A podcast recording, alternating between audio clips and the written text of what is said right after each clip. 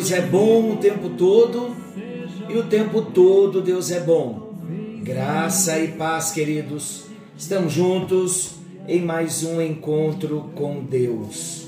Eu sou o pastor Paulo Rogério e estou muito feliz de poder chegar a você com mais uma ministração da palavra do nosso Deus. Venha o teu reino. Esse é o nosso decreto para o ano de 2023. Estamos numa nova série, Discípulos do Mestre. E estamos falando das doutrinas básicas de um discipulado, de uma vida cristã. Por quê? Porque todo discípulo verdadeiro ele precisa ter vida com Deus ter experiências com Deus. Todo discípulo precisa mais do que conhecer as doutrinas do Mestre, ele precisa se relacionar com o Mestre, conhecer as doutrinas, viver as doutrinas, ser transformado pelas doutrinas. Doutrinas são ensinamentos e nós começamos falando sobre arrependimento. Arrependimento, queridos, quando temos um encontro com Jesus, a primeira evidência desse encontro com Jesus, logo após a experiência do novo nascimento, é o arrependimento. Nós já dissemos que o arrependimento é necessário e indispensável para o cristão, para o verdadeiro discípulo. Todo discípulo deve necessariamente passar pelo arrependimento.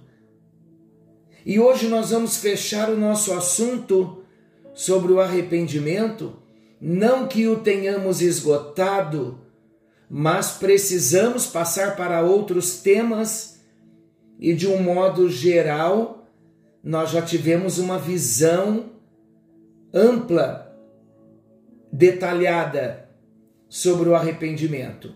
Então, hoje faremos as nossas conclusões e um resumo sobre o que ouvimos com o tema arrependimento. O arrependimento tem um aspecto tríplice. Vamos ver? Primeiro, primeiro aspecto, há uma mudança do ponto de vista. Reconhecendo-se o pecado como sendo culpa, corrupção e incapacidade própria. Isso é o que a Bíblia chama de o conhecimento do pecado.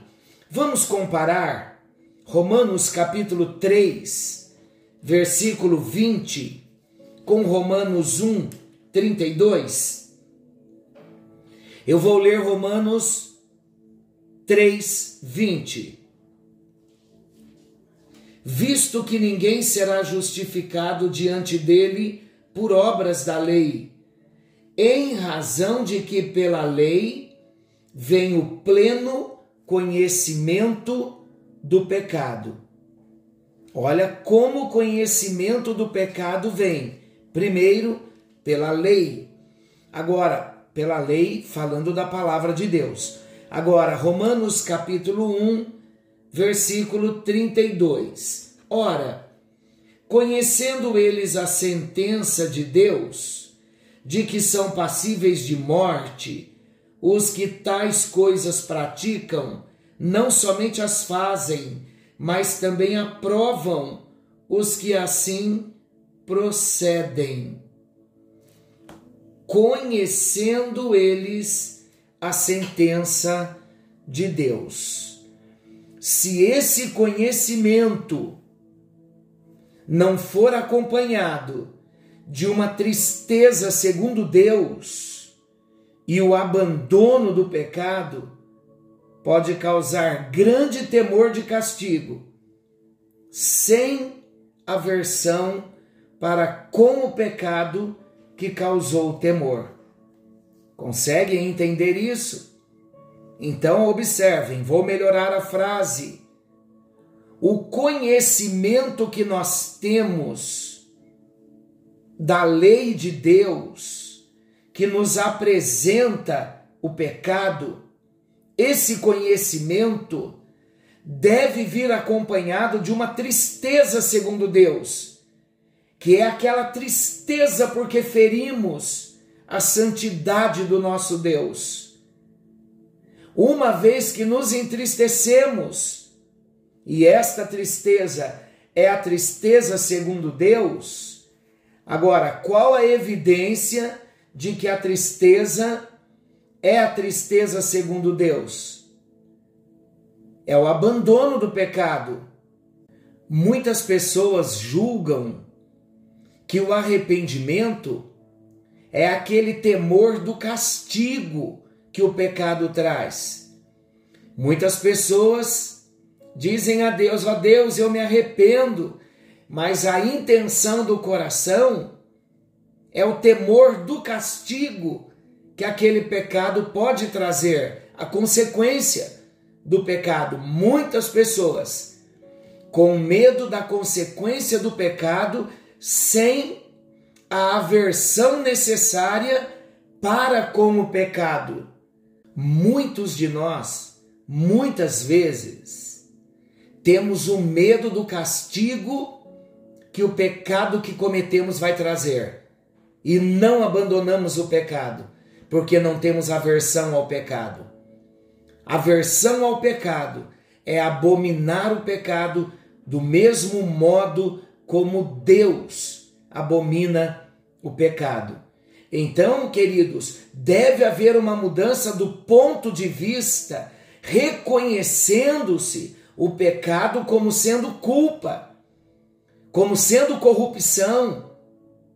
Outro aspecto do pecado, há uma mudança de sentimento, que se mostra na tristeza pelo pecado cometido contra um Deus justo contra um Deus santo. Lembrando novamente do Salmo 51, lava-me completamente da minha iniquidade e purifica-me do meu pecado. Cria em mim, ó Deus, um coração puro e renova dentro em mim um espírito inabalável. Livra-me dos crimes de sangue, ó Deus, Deus da minha salvação. Quando essa tristeza pelo pecado resulta em abandono do pecado e aquele desejo profundo de perdão e purificação, então é tristeza segundo Deus. Mas se não, é a tristeza do mundo que termina em morte espiritual e se revela num sentimento de remorso, num sentimento de desespero como o de Judas. Está lá em Mateus 27, 3 a 5. Vamos ler? Então Judas, o que o traiu, vendo que Jesus fora condenado, tocado de remorso, não arrependimento, devolveu as trinta moedas de prata aos principais sacerdotes e aos anciãos, dizendo: Pequei traindo sangue inocente. Eles, porém, responderam: Que nos importa? Isso é contigo. Então Judas, atirando para o santuário as moedas de prata, retirou-se e foi enforcar-se. Veja que triste. Judas não experimentou arrependimento. Judas experimentou um remorso.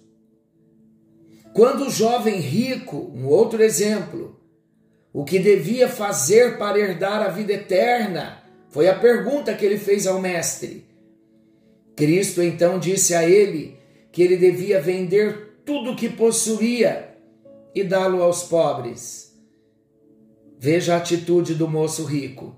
Mas ouvindo ele estas palavras, ficou muito triste porque era riquíssimo. E Jesus, vendo assim triste, disse: Quão dificilmente entrarão no reino de Deus os que têm riquezas. Está lá em Lucas 18, versículo 23 e versículo 24. Eu pergunto a você: já houve uma mudança do ponto de vista? Você já reconheceu o pecado como sendo culpa, como sendo corrupção?